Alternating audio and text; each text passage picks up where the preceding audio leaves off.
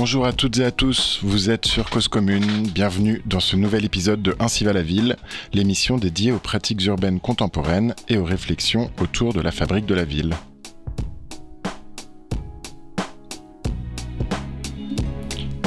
Habiter.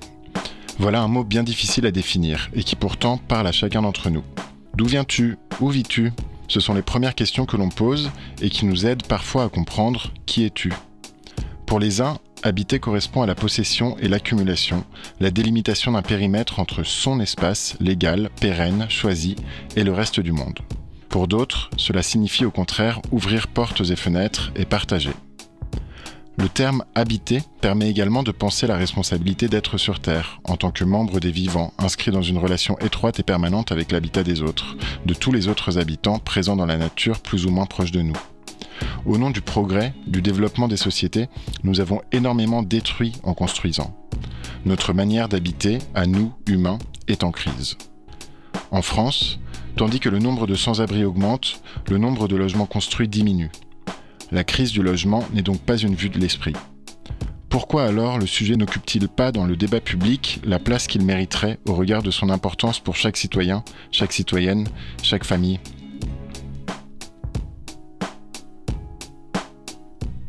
Ce texte est extrait de l'introduction d'un livre paru en mars 2023 aux éditions de l'Atelier, intitulé En finir avec les idées fausses sur l'habitat, et écrit par Catherine Sabat. Bonjour Catherine Sabat. Bonjour. Alors, vous avez une formation de journaliste, euh, vous avez longtemps travaillé dans la presse professionnelle et économique, notamment au journal Les Échos, avant de fonder en 2019 l'IDEAL, l'Institut des hautes études pour l'action dans le logement, dont vous êtes la déléguée générale. Alors, peut-être pour commencer, est-ce que vous pourriez présenter aux auditeurs de Cause Commune ce qu'est l'idéal et pourquoi vous avez ressenti le besoin de créer cet institut alors bonjour à toutes et à tous. Euh, Idéal, donc c'est à la fois un institut de recherche et de formation qui est consacré à l'habitat et au logement et euh, dont le slogan est remettre le logement à sa place, c'est-à-dire euh, dans notre esprit à la place qu'il mérite, au centre de beaucoup de choses, au centre de la vie des citoyens, où il est déjà, au centre de la vie économique, euh, où il est parfois, au centre de la vie politique, où il est rarement. Donc euh, nous fonctionnons euh, avec une petite équipe qui initie, pilote et finance de la recherche, donc euh, avec des chercheurs euh, qui travaillent dans des laboratoires universitaires euh, ou dans des bureaux d'études.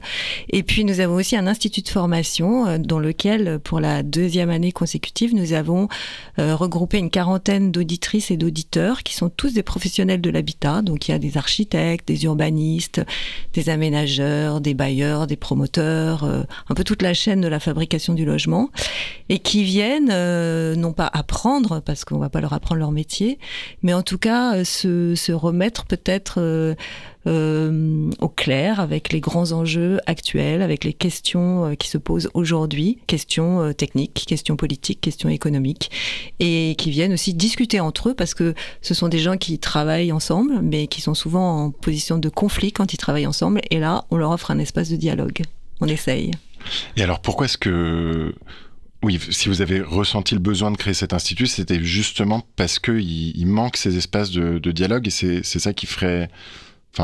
C'est ce que, ce que permet euh, l'idéal. Alors on espère, euh, il y, a beaucoup de think tanks euh, sur la ville, sur l'aménagement, sur la réflexion sur, sur le monde urbain, mais sur l'habitat et le logement précisément, il n'y en avait pas, en tout cas j'en ai pas trouvé.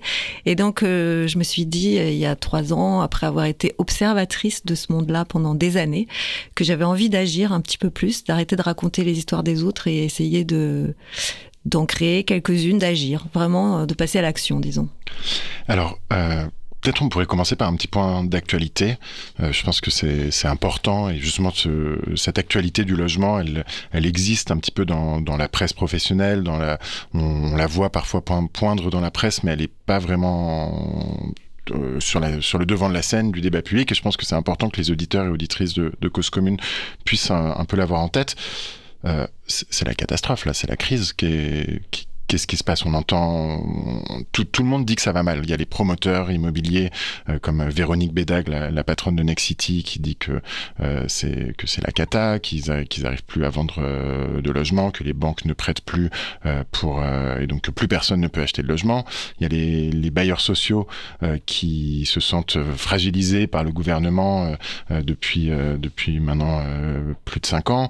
il y a une loi Casbarian-Berger, dite aussi loi anti-squat, qui est à la fois hyper critiqué par la société civile, par même d'anciens ministres qui sont montés au créneau pour dire que c'était n'importe quoi, euh, par les associations de défense du droit au logement, et la profession, on a l'impression qu'elle plébiscite pas spécialement cette loi, Qu'est-ce qui se passe là dans, le monde du logement?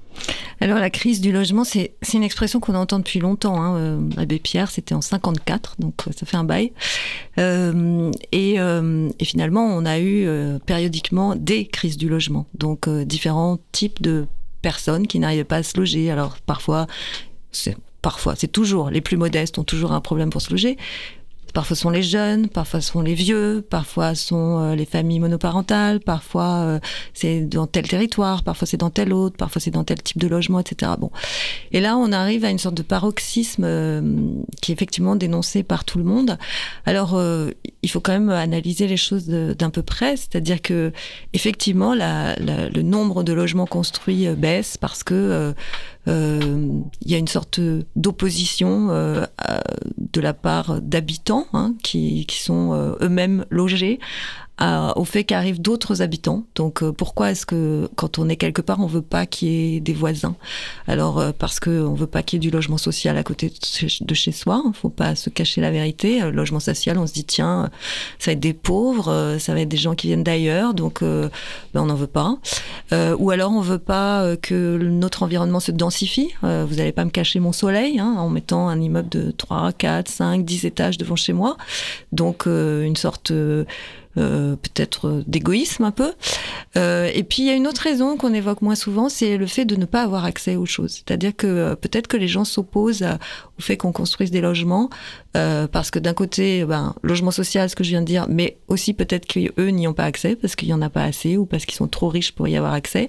Et puis de l'autre côté, des logements trop chers auxquels mmh. ils n'ont pas accès non plus. Et donc quand je peux pas avoir ce qui va venir perturber mon environnement, quand ça va pas me profiter à moi, et eh ben je m'y oppose. Hmm. Donc il y a, y a ça qui se répercute sur euh, les, les maires qui se disent bah, mes administrés veulent pas de logement, je vais pas en faire, puis de toute façon ça va me coûter, il va falloir que je construise des écoles, des équipements, etc. J'en fais pas. Euh, répercussion suivante, et eh ben si je si les maires ne signent pas les permis de construire, ben, les promoteurs ne peuvent pas construire. Donc euh, ce qui ils ne peuvent pas vendre ce qu'ils ne construisent pas. Et ce qu'ils construisent aujourd'hui parce que ils ont eu des permis euh, il y a plusieurs mois, euh, eh bien, euh, ça arrive à un problème de solvabilité des ménages parce que, comme vous l'avez dit, les taux d'intérêt ont beaucoup monté, les banques prêtent moins facilement. Et puis, alors, il faut quand même pas oublier que les prix ont beaucoup monté et que depuis 20 ans, toutes ces professions dont on parle là, enfin, les promoteurs, les architectes, les aménageurs, enfin, tout l'écosystème de la ville a quand même fait de très bonnes affaires. Voilà. Donc mmh. euh, aujourd'hui, si on parle de crise de la demande, il y a bien un problème de taux, mais il y a un problème de prix, et ce ne sont pas les, les acquéreurs qui sont responsables du problème de prix. Oui, et ce qui est, intéressant dans votre livre, c'est que vous démontez aussi ces, idées reçues euh, sur, euh, sur le logement, sur le logement social, sur, le, sur qui, par exemple, euh, peuple, qui habite dans les, dans les logements sociaux. Vous rappelez que les logements sociaux, donc il y en a presque 5 millions en France, qui logent plus de 10 millions de Français, que par ailleurs, plus, beaucoup plus de la moitié des Français, je crois que c'est 60 ou 70%, sont en réalité éligibles au, logement social et que donc euh, finalement il y a hum, c'est souvent des idées reçues, euh, des, ce que vous appelez des idées fausses dans le titre de votre livre, qui euh, provoquent ces, ces blocages. Et donc c'est pour ça que vous avez tenu à, écrire ce livre Comment vous est venue l'idée euh, de, de, prendre Alors, il y a 68 idées fausses que vous, que vous démontez dans le, dans le livre. Euh, comment vous les avez choisies et comment vous avez voulu euh, adopter ce format? Alors, Les idées fausses, c'est une collection des éditions de l'atelier. Et euh, moi, j'ai trouvé très intéressant de, traiter euh, de manière simple de problèmes compliqués, d'un sujet compliqué. Et euh, dans la collection, bah, maintenant, je me retrouve à côté de la laïcité, les idées fausses sur la laïcité, les idées fausses sur les maladies mentales, les idées fausses, je crois qu'il y a sur le, les religions. Enfin voilà, c'est des sujets extrêmement importants, extrêmement complexes à traiter, complexes dans le sens où ils se font intervenir tout un tas de, notions de, culturelles, politiques, économiques, etc. Et euh, il faut arriver euh, avec euh, ces idées, et en les décortiquant et en en choisissant quelques-unes, à traiter tout le sujet de manière tout à fait compréhensible. Donc, donc c'est ce que je me suis évertuée à faire. Donc on a, on a choisi avec l'éditrice un certain nombre d'idées. Il aurait pu en avoir 150, hein, je pense, ou même peut-être plus, pour essayer de, traiter un peu à la fois les sujets de l'espace, euh, de l'espace collectif euh, dans l'habitat, de l'espace intime, euh, de la ville et de la place de l'habitat, de ce que vous disiez en introduction, qu'est-ce que ça veut dire habiter aujourd'hui, voilà. Et donc, donc on passe de la chambre au territoire en changeant d'échelle à chaque fois. Alors le livre se divise en quatre parties se loger, habiter, mieux chez soi et bouger. Euh, plutôt au sens déménager que au sens faire du sport. Hein, oui, l'idée c'était d'arriver quelque part, s'installer, éventuellement améliorer là où on était, puis finir par partir. Euh, et donc, euh, dans, la, dans la première partie, voilà, se loger, vous, vous revenez assez, assez longuement sur, sur la crise du logement dont, dont, vous faisiez état juste avant. Et, et, donc, et notamment, alors par exemple, je, je, vais, je vais citer une, une, des idées fausses que, que, vous, que vous démontez comme ça. Donc, c'est l'idée reçue un peu numéro 4. Pour loger tout le monde, il suffirait d'utiliser les 3 millions de logements vacants.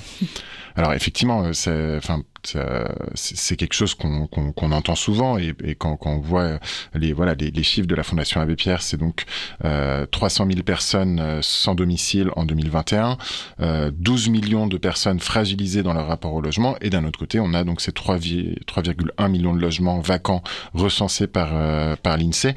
Alors pourquoi est-ce que c'est pas aussi simple malheureusement? Alors d'abord parce que la définition de l'INSEE englobe euh, une compréhension très large de la vacance. Donc euh, est considéré comme un logement vacant, donc vide, un logement qui est entre euh, deux propriétaires, entre deux locataires. Donc déjà on peut en enlever un bon paquet qui sont dans une forme de mutation euh, euh, quelconque et qui font qu'à un moment prochain, probablement, le logement va être occupé. Donc, ça, un logement en travaux, par exemple, c'est un logement vacant. Ou même un logement en vente. Un, logement en vente ou un logement mis en location en attendant son locataire. Donc, a priori, ceux-là, ils vont sortir de, de ces statistiques et il y en a d'autres qui rentreront. Hmm. C'est pour ça que ce chiffre ne, ne, baisse pas. après, on a un certain nombre de logements qui sont pas habitable parce que euh, justement il y a trop de travaux à faire et que les propriétaires euh, euh, n'ont pas les moyens de les faire, n'ont pas envie de les faire. voilà. Après, il y a beaucoup de logements qui sont dans des successions non réglées. Donc pareil, ceux-là, ils vont en sortir à un moment. Il y a des logements qui sont dans des endroits où personne n'a envie d'habiter, hein, tout simplement. Euh, donc, euh, soit en pleine campagne, euh, même si c'est très joli, parfois on n'a pas intérêt à habiter là parce que ce serait trop compliqué de se déplacer et ce serait de trouver du travail, etc. Et puis, alors après, ce chiffre-là, il est quand même assez mal connu. Je peux pas le donner à l'échelle nationale parce qu'on l'a pas. C'est le chiffre des logements vacants, disponibles. Et ceux-là, euh, ben, on se demande pourquoi effectivement leurs propriétaires ne les mettent pas en location ou ne les vendent pas. Donc euh, on peut euh, considérer que il y en a un certain nombre qui servent de coffre-fort hein, euh, dans, dans, des quartiers euh, très prisés, euh, qui sont de coffre-fort, c'est-à-dire juste de, c'est de l'argent qui est stocké là. Voilà, c'est de hmm. l'argent qui est stocké là, qui sert à rien. Dans les murs, quoi, pas dans les, pas dans les appartements au sens propre. Voilà, qui sert, mais, mais enfin ça représente un hmm, appartement quand même, c'est de la pierre, quoi. Donc, donc voilà, ça peut être ça. ça peut être des gens qui ont peur de louer parce qu'ils ont peur d'avoir quelqu'un qui va pas payer le loyer, quelqu'un qui va dégrader leurs biens, etc. Et, et ça pose très vite le problème de pourquoi est-ce qu'on a un logement quoi Est-ce que c'est pour se loger soi-même, a priori oui. Mais après, il y a beaucoup de ménages français qui sont multipropriétaires. Enfin, disons qu'il y a un petit nombre de ménages qui a beaucoup de logements. Et, euh, et ceux-là, bah, est-ce qu'ils ont tout ce patrimoine pour euh, loger les gens ou pour euh, augmenter leur fortune. Hmm, tout à fait. On peut rappeler les chiffres de l'INSEE. là encore, c'est une étude de 2021 assez récente qui qui démontre que en la moitié des logements en location détenus par des particuliers sont entre les mains de seulement 3,5% des ménages. Donc effectivement, il y a une concentration immense de ce bien qui est pourtant un bien de première nécessité euh, et, qui pose aujourd'hui question euh, eu égard à la, crise euh, économique, à la crise sociale un petit peu que l'on traverse. Alors ces logements, ceux-là, sont pas tous vides, hein, évidemment. Ah non, justement, ceux-là, ils sont précisément loués, ils par, loués, loués à des ils rapportent un revenu à ceux qui les possèdent.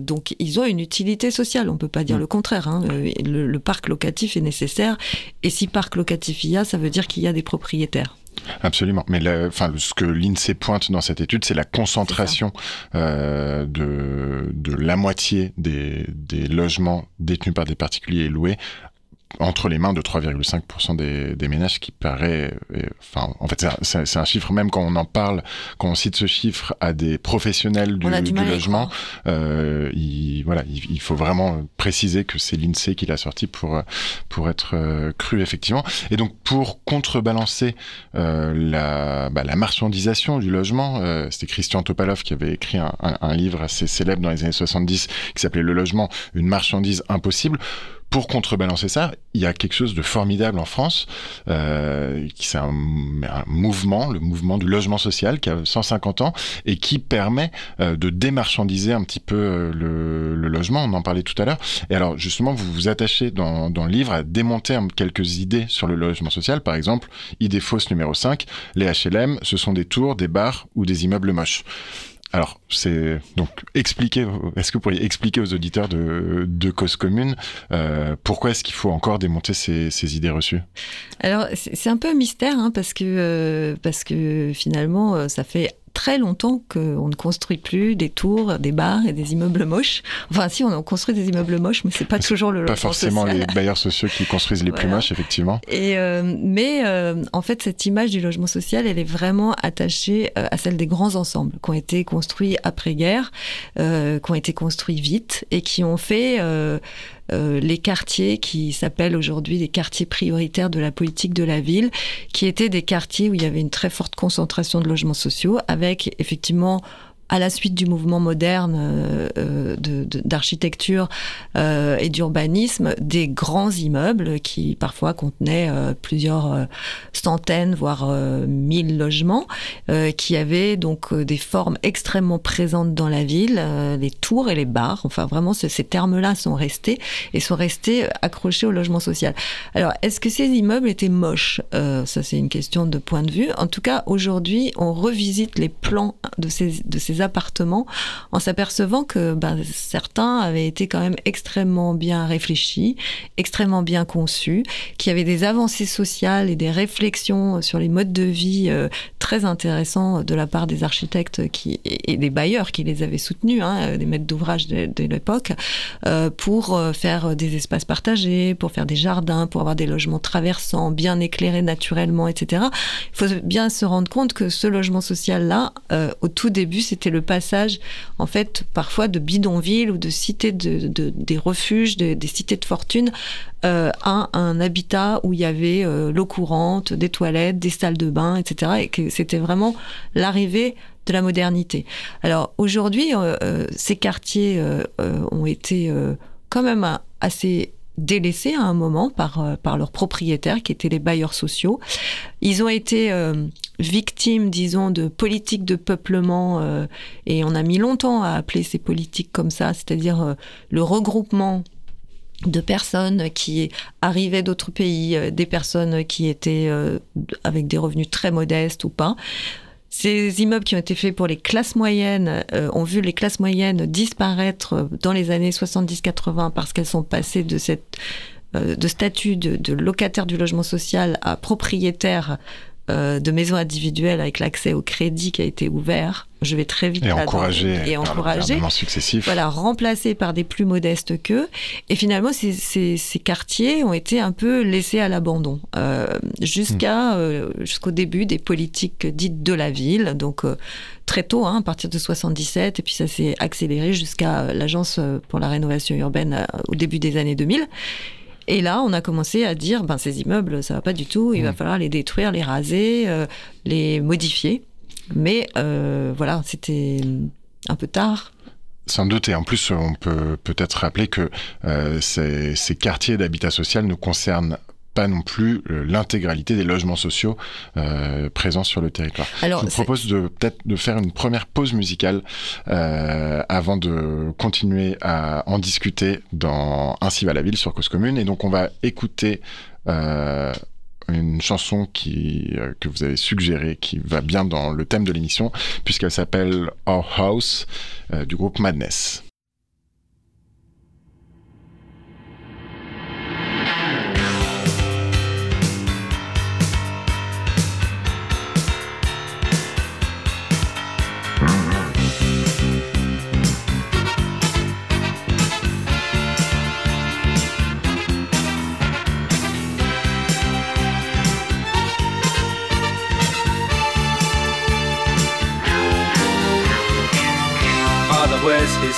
Best. Mother's tired, she needs a rest. The kids are playing up downstairs. Sister's sighing in her sleep. Brother's got a date to keep, he can't hang around. Our house in the middle of our street. Our house in the middle of our. Our house, it has a crowd. There's always something happening, and it's usually quite loud. Our mum, she's so house proud. Nothing ever slows her down, and a mess is not allowed. Our house in the middle of our street. Our house in the middle of our.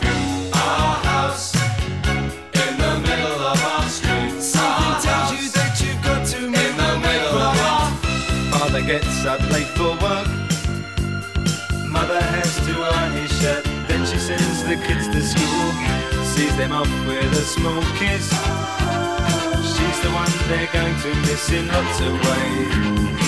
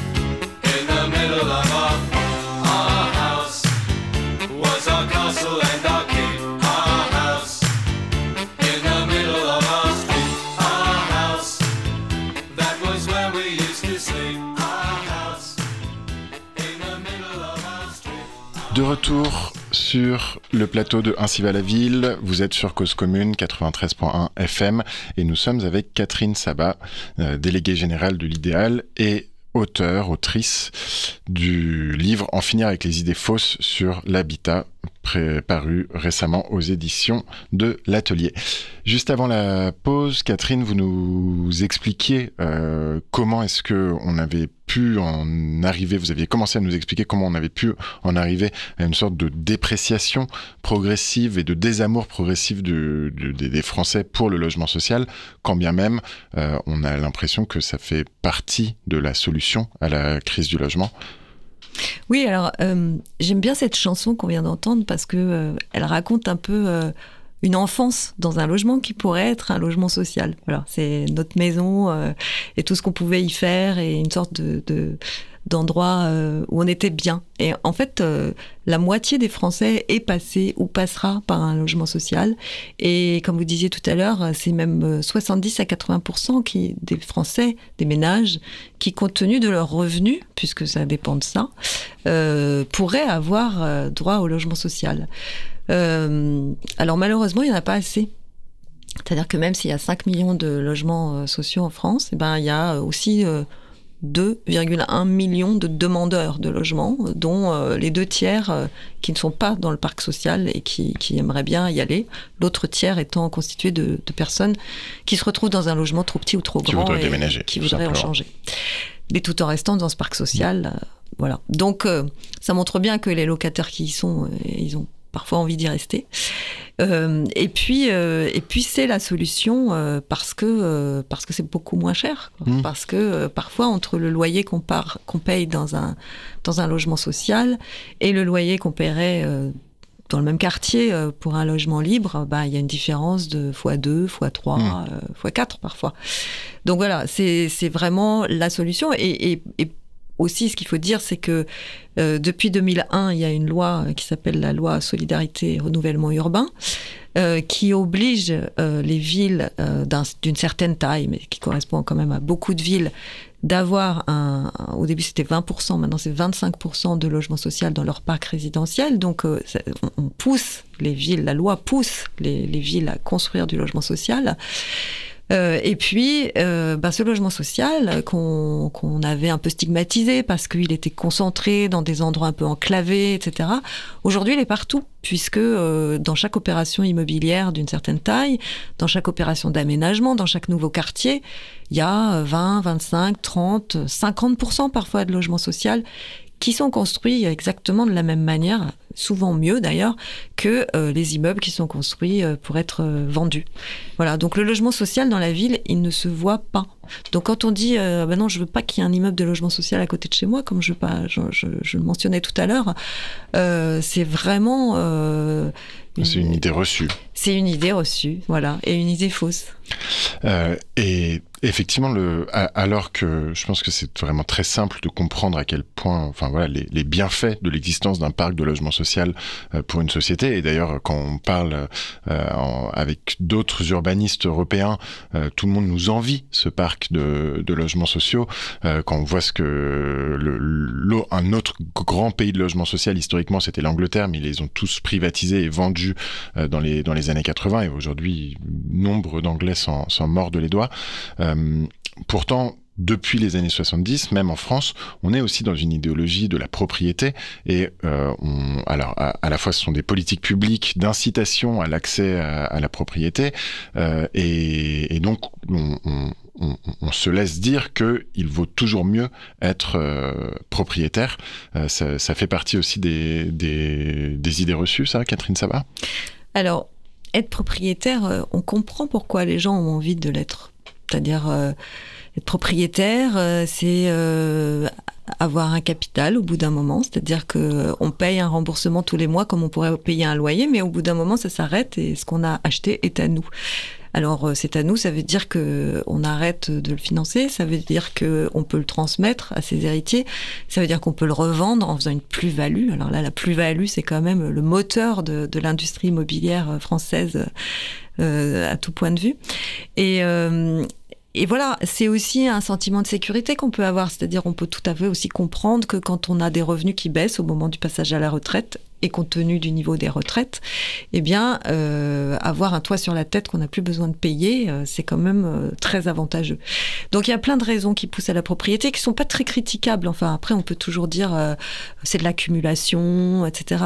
Mais c'est de la spéculation, mais mais pas que. Enfin, franchement, il faut faut garder en tête que c'est aussi un, un presque un, un, comment dire un comportement justifiable. Enfin, enfin, enfin on hmm. comprend pourquoi. Après, je pense que euh, là où certains et certaines euh, le, critiquent, c'est lorsque les plus-values euh, sont démesurées d'une certaine manière et empêchent, voilà, ils, produisent des, des phénomènes d'éviction de, de population de certains, de certains quartiers, comme comme c'est le cas de la, du phénomène de gentrification que vous démontez également dans, dans le livre, en expliquant que ça n'a pas que des effets positifs sur le, sur le quartier. Non, la gentrification, on la voit souvent comme une sorte d'amélioration du quartier, d'un quartier euh, qui euh, passe euh, d'un d'un quartier où le bâti est pas terrible, où il y a parfois de la vacance, etc. on remplacerait un garage par un magasin de cookies. Voilà, par exemple, qu'on transformerait une ancienne usine en loft. voilà, on, a toutes ces idées en tête facilement. Mais en fait, ce qu'on oublie, c'est que évidemment, quand il se passe ça, ben, les prix montent euh, et les prix montent pour tout le monde et pour des gens qui, ben, qui sont souvent locataires et pas du logement social cette fois et qui du coup n'ont pas les moyens de suivre et que leurs propriétaires euh, mettent dehors euh, pour pouvoir relouer plus cher ou vendre plus cher le mmh. bien qu'ils possédaient et, dont ils voient le prix s'envoler. Et donc, conséquent, est-ce que selon vous, euh, et donc vous en parlez aussi dans, dans le livre, le, les loyers sont pas toujours libres en France, euh, et donc parce qu'il y a, y a, eu des, des, politiques de plafonnement des loyers qui ont été euh, mises en place dans plusieurs métropoles françaises, est-ce que c'est important euh, de d'intensifier, de généraliser ces, ces, politiques pour permettre justement aux Français de, de se loger. Est-ce que ça passe par le plafonnement des loyers, ce qui paraît sans doute très dur à certains propriétaires et qui en même temps euh, paraît nécessaire pour euh, tout simplement pour loger les gens? Comment vous voyez les choses? Alors vous citiez tout à l'heure euh, Topalov en disant le, le, le, logement euh, une marchandise impossible. Le logement n'est pas une marchandise comme les autres, n'est pas un bien de consommation comme les autres. Alors, si on considère que c'est un bien essentiel et qu'il est essentiel pour euh, construire sa vie, ce, qui me semble tout à fait vrai, euh, moi, il me semble que la politique du logement doit être une politique de régulation forte et que euh, on ne doit pas laisser faire la loi du marché sur sur sur le sur le secteur du logement. preuve en est d'ailleurs que finalement, quand on regarde d'un point de vue euh, des loyers ou d'un point de vue des prix, euh, et bien et d'un point de vue du financement du logement, il n'y a pas beaucoup de logements en France qui sont produits sans bénéficier d'une aide publique. Donc on a à la fois des acteurs qui se revendiquent d'une économie libérale et qui aimeraient euh, pouvoir faire des bénéfices, faire des plus-values, être libres dans leur activité économique, et de l'autre côté, dès qu'il y a une crise, c'est-à-dire souvent, ces mêmes acteurs se tournent vers l'État en disant ah ben il nous faudrait un avantage fiscal pour inciter les logements les, acquéreurs à acheter. Ah, il nous faudrait un avantage fiscal pour produire du logement locatif. Ah, il nous faudrait un avantage fiscal pour, euh, pour ci, pour ci, pour ça. Et en fait, le logement est un est, un secteur dans lequel il y a un nombre de niches fiscales incroyables euh, qu'il faudrait peut-être euh, complètement remettre à plat pour essayer de fonder une politique un peu plus juste et un peu plus pérenne et un peu plus aussi, compréhensible aussi parce qu'elle n'est pas lisible en tout cas vous contribuez à la rendre lisible et c'est tout l'intérêt de, votre livre. Euh, une autre idée reçue que vous démontez, c'est, alors c'est peut-être un, peu technique, mais je pense que c'est intéressant pour les auditeurs, que vous, montrez que, que si le logement était une marchandise comme les autres, il suffirait d'augmenter l'offre de logement pour faire baisser les prix. Or, c'est faux. Est-ce que vous pourriez nous expliquer pourquoi? Pourquoi est-ce que, avec cette marchandise, dans certains quartiers, bizarrement, plus il y a de logements, plus les prix montent. Alors, c'est c'est totalement contre-intuitif, hein, effectivement, parce que, et, d'ailleurs, quand même, ça fait un, certain nombre d'années depuis 2017 et le début de ce quinquennat qu'on nous parle de ce fameux choc d'offres qui est censé faire baisser les prix, c'est-à-dire, bah oui, dans une économie normale, avec les lois du marché, ben, quand il manque de quelque chose, on en produit beaucoup et les prix baissent eh ben ça marche pas pour le logement. Alors ça marche pas pour une raison essentielle qui est que euh, c'est pas un marché qui est euh, équilibré à l'échelle nationale. Et donc il faudrait en fait pour qu'il y ait un choc d'offres parce qu'il pourrait probablement y en avoir un produire un nombre de logements euh, extrêmement fort, extrêmement important. Or chaque année on produit à peu près 370 000 logements entre euh, logement social, logement libre, maisons individuelles. C'est à peu près 1% du parc existant. Donc on vient rajouter une, petite goutte dans, le parc résidentiel de chaque ville, euh, de manière euh, d'ailleurs déséquilibrée. Il y a des endroits où on construit beaucoup et d'autres endroits où on construit peu.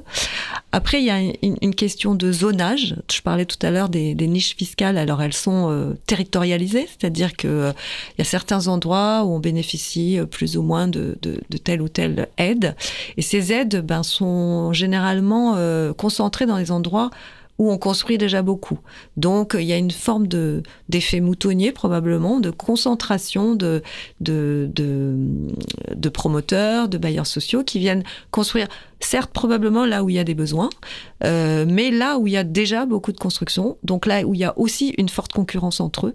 Donc ça veut dire que quand euh, il y a euh, un terrain disponible, parce qu'il n'y en a pas 50, eh bien il y a plusieurs acteurs qui se positionnent dessus et qui surenchérissent sur les prix, donc font monter le prix du terrain et en cascade derrière tous les prix qui viennent alimenter le prix du logement à la sortie.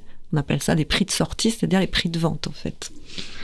Et donc, euh, ça, voilà, ça, c'est finalement cette tension sur le foncier, sur la rareté du foncier, euh, qui, qui ferait monter les prix. Merci pour, euh, pour cette explication. Est-ce que, donc, au, au, début du quinquennat précédent, le président Macron avait déclaré que les aides au logement coûtaient, je cite, un pognon de dingue. alors, aujourd'hui, tout le monde euh, semble un peu tétanisé par, euh, par la situation. On en parlait en introduction. Qu'est-ce que, selon vous, ce, est-ce qu'il y a assez d'argent qui est mis dans les politiques euh, du logement? Et d'autre part, est-ce que, enfin, comment faire pour peut-être mieux utiliser cet argent, ces, ces, niches fiscales, etc. comment est-ce que je, sais qu'il y a eu le CNR logement, c'est ça, euh, auquel vous avez participé? Est-ce que c'est de ça dont, dont, vous avez parlé pour refonder ces politiques du logement? Comment, quelles sont les pistes aujourd'hui qui sont envisagées? Alors. il va falloir un certain temps là. Euh, alors, le, CNR euh, logement, c'était euh, voilà, le Conseil national de la refondation du logement, dont on, aura la restitution probablement prochainement. il s'agissait de, réfléchir à des nouvelles pistes, justement, de, d'outils de, la politique du logement et de trouver des solutions à des situations critiques. Euh, Comment ça s'est passé d'ailleurs? Vous étiez du coup plus, plus, vous étiez combien dans ce CNR Alors on était, on était euh, trois groupes euh, copilotés euh, globalement par Christophe Robert, le délégué général de la Fondation Abbé Pierre, et Véronique Bédag, qui est la présidente de Next City. Et ensuite, on avait un groupe qui s'appelait Le pouvoir d'habiter, un groupe qui s'appelait Faire de, du logement le, la tête de pont de la transition écologique, et le groupe que je copilotais avec Michael Nogal, qui était euh, réconcilier la France avec l'acte de bâtir, rien que ça.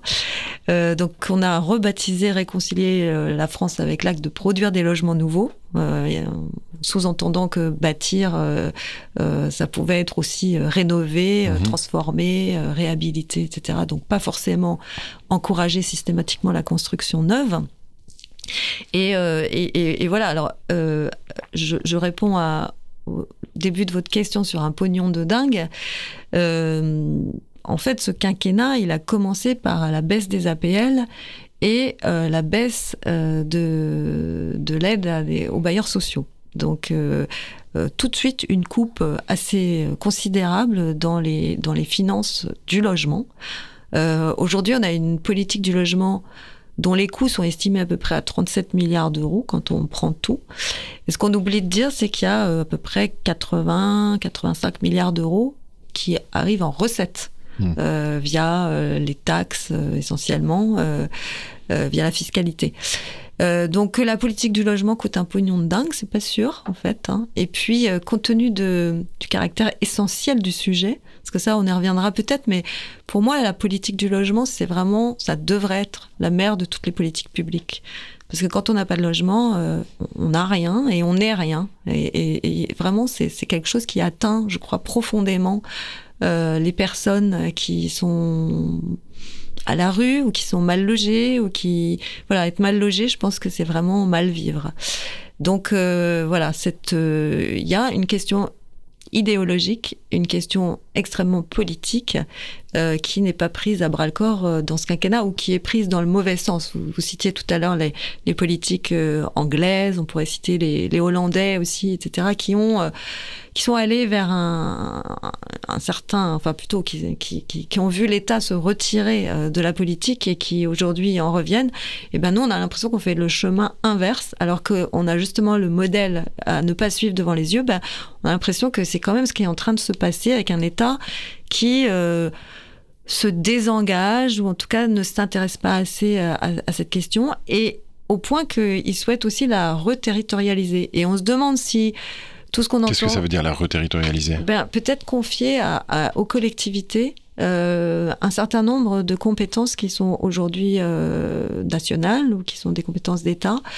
Euh, alors, il faudrait déjà aussi leur donner les moyens de le faire. Certaines collectivités, euh, intercommunalités, etc., sont certainement très bien outillés pour le faire. Il y a des villes qui ont pris ce sujet vraiment euh, à bras le corps, euh, d'autres certainement pas.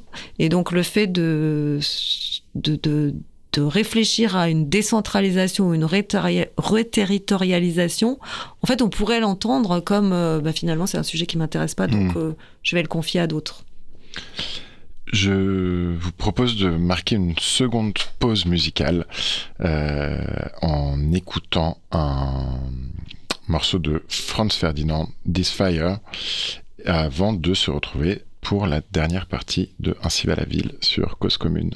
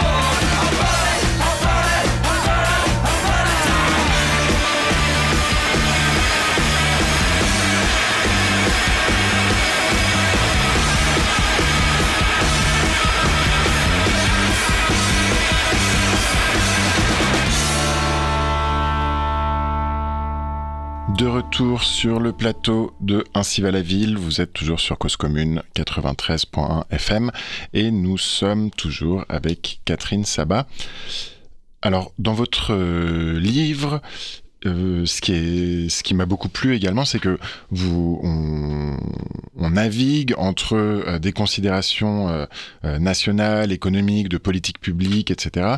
Et on, on, vous descendez, vous parvenez à, à nous emmener jusqu'à l'échelle du logement et de comment est-ce que l'habitat, c'est, alors bien sûr, c'est des histoires de, de, prix, de territoire, etc. Mais c'est aussi une, il, est beaucoup question de, de, qualité du logement et que finalement cette euh, enfin voilà, qu'on ne doit pas dans les grandes politiques macro sur le logement perdre de vue cet aspect de la de la question.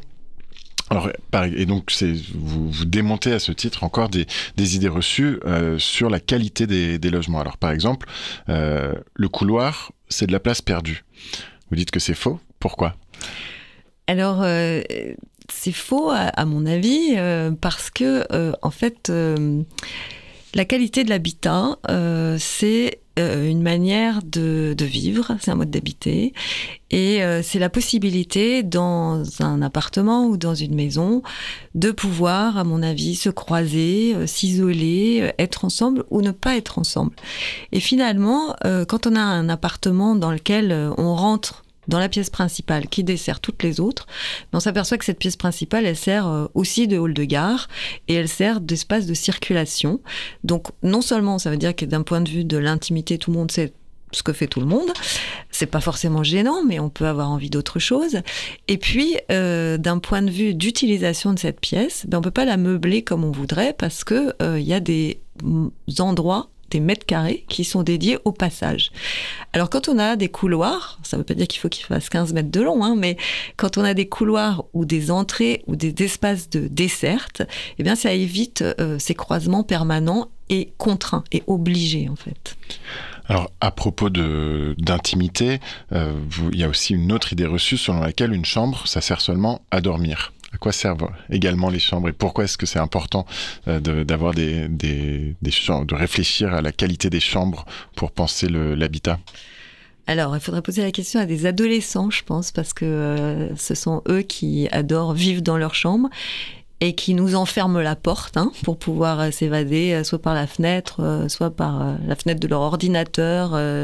Enfin voilà, les parents sont pas forcément les bienvenus dans cet espace qui est le leur et dans lequel euh, ils ont finalement le droit euh, de pouvoir faire autre chose. Mais euh, plus important encore peut-être, c'est aussi la, possibilité pour les enfants et adolescents de pouvoir travailler dans une chambre. Hein. Quand on n'a pas un bureau dans lequel on peut faire correctement ses devoirs, eh ben, l'OMS a montré que, que les enfants dans cette situation étaient beaucoup plus souvent en échec scolaire que ceux qui étaient logés, du coup, dans de bonnes conditions. Alors, euh, pourquoi on a pourquoi j'aborde cette question? Bah parce qu'on a fait une étude à idéal euh, sur une cinquantaine d'immeubles qu'on a vraiment passé à la loupe et on a comparer les plans de ces immeubles qui avaient été construits entre 2000 et 2020 dans la région parisienne. Et on s'est aperçu que des pièces euh, avaient rétréci et que la chambre de 9 mètres carrés, qui est souvent un peu la, la norme, donc en général quand il y a deux chambres, il y en a une de 12 parce qu'il faut qu'elle soit accessible à un fauteuil roulant qui puisse faire demi-tour. Et puis la deuxième, euh, dite chambre d'enfant, elle fait 9 mètres carrés. Et quand on a 9 mètres carrés, eh bien, il faut choisir entre le fait de mettre un lit, euh, une armoire et, et un bureau, hein, parce qu'on peut pas mettre les trois, et qu'on est souvent très à l'étroit. Euh, on peut mettre le lit que dans un sens. Enfin, voilà, des choses euh, qui sont quand même extrêmement contraignantes et extrêmement peut-être oppressantes, même à un moment. Pourquoi, selon vous, Catherine Sabat, est-ce que, alors que au XXe siècle, enfin de, depuis le XXe siècle, on a vu la qualité de toutes les marchandises augmenter, on peut penser par exemple qu'une qu voiture aujourd'hui est, une meilleure marchandise qu'une voiture dans les années dans les années 20. C'est pareil évidemment pour les ordinateurs, etc. Et pourtant on a l'impression que euh, la qualité de la marchandise logement, au contraire, elle a plutôt diminué et on, entend souvent dire que bah, les logements neufs euh, aujourd'hui sont de, moindre qualité au niveau de l'habitat que, euh, par exemple, un, un logement haussmanien.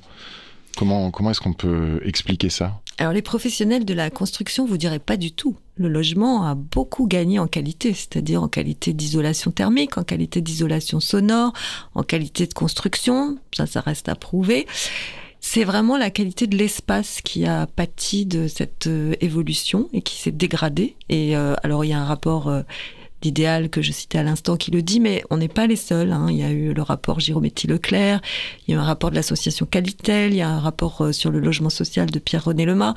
Et on arrive tous à peu près aux mêmes conclusions, que les pièces ont rapetissé, que, que le logement s'est compacté, et que donc on vit euh, dans des espaces plus petits. Alors il faut aussi garder en tête que la taille des ménages a diminué, donc euh, dans certains endroits, la taille disponible la surface disponible par personne a augmenté. Donc tout ça, c'est des chiffres qui viennent se heurter un peu et qui compliquent la compréhension des choses. Mais en tout cas, dans les zones denses, là où il y a le plus de gens euh, et, là où la construction est la plus dense, les appartements ont rétréci, c'est sûr. Alors pourquoi?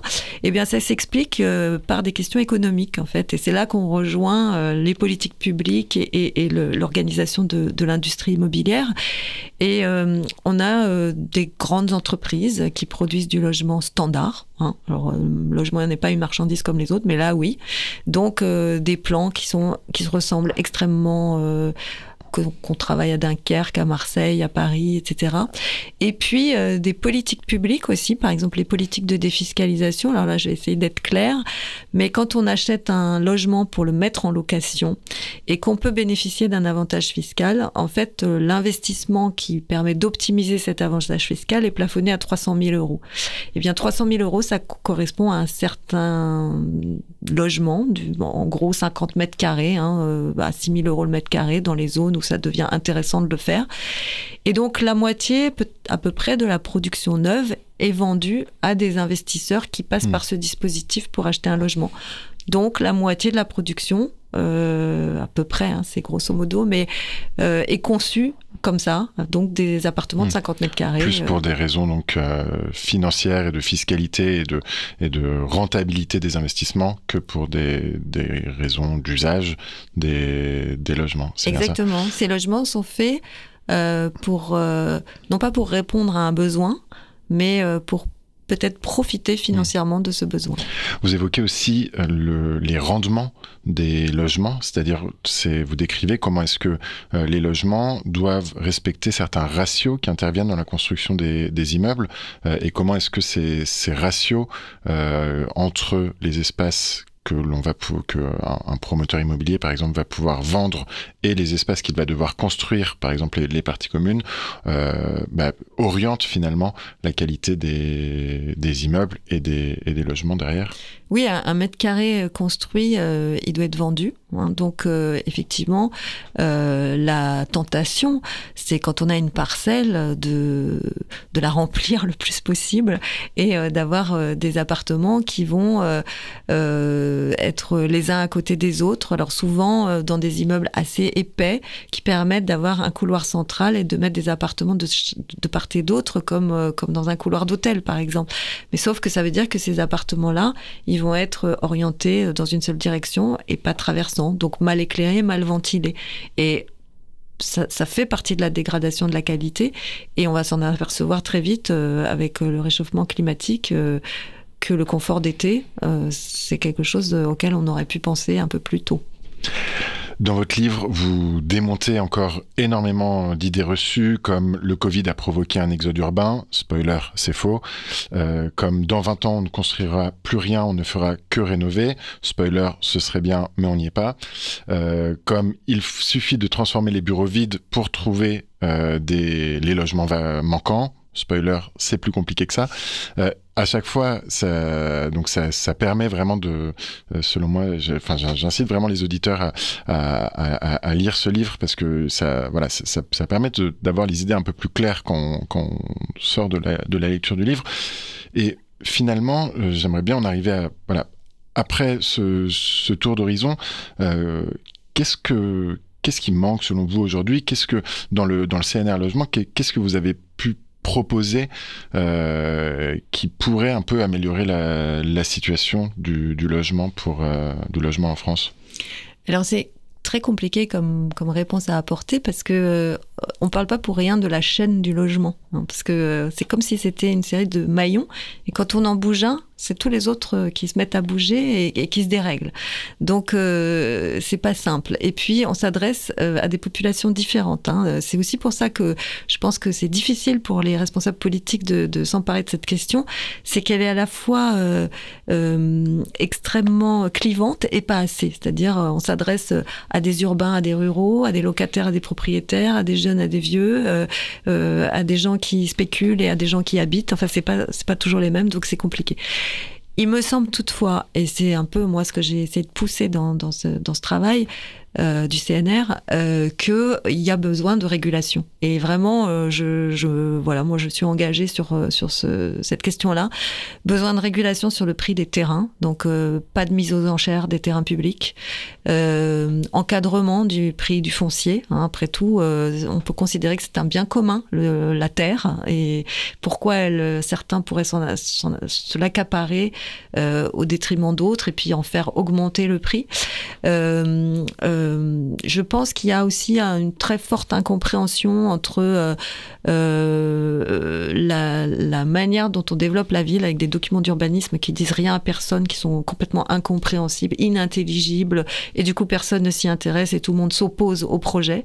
Peut-être que s'il y avait une forme de co-construction d'un projet politique global à l'échelle d'une ville, euh, ça marcherait mieux. Donc nous, on a proposé, euh, par exemple, un PLU dont une partie pourrait être numérisée et pour montrer ce qui pourrait se faire dans les 5-10 prochaines années et avoir une adhésion de la population parce que tout simplement, elle verrait ce qui pourrait se passer. Et puis, euh, proposition, moi, à laquelle je tiens beaucoup, mais qui sortira pas, je, je le sais déjà, c'est d'avoir, euh, enfin, enfin, d'aborder le sujet de la plus-value sur la résidence principale et, euh, et, et d'oser dire que les plus-values, c'est pas un dû, mais c'est quelque chose de indu. Et donc, euh, voilà, pourquoi ne pas essayer de les faire baisser, notamment par la fiscalité ou par la régulation. Ce sera le mot de la fin. Merci beaucoup, Catherine Sabat, d'être venue dans Ainsi va la ville. Merci beaucoup. Ainsi va la ville, donc c'est fini pour aujourd'hui. Nous nous retrouverons bientôt pour un nouvel épisode sur Cause Commune, 93.1 FM, ainsi qu'en podcast ou sur l'application Cause Commune. Merci à Olivier euh, de m'avoir euh, aidé à préparer cette émission. Euh, merci à Plateau Urbain de mettre à disposition le local dans lequel nous avons installé le studio au sein du projet Césure, occupation temporaire de l'ancienne fac de Sancier à Paris 5e. Au revoir à toutes et à tous. Au revoir.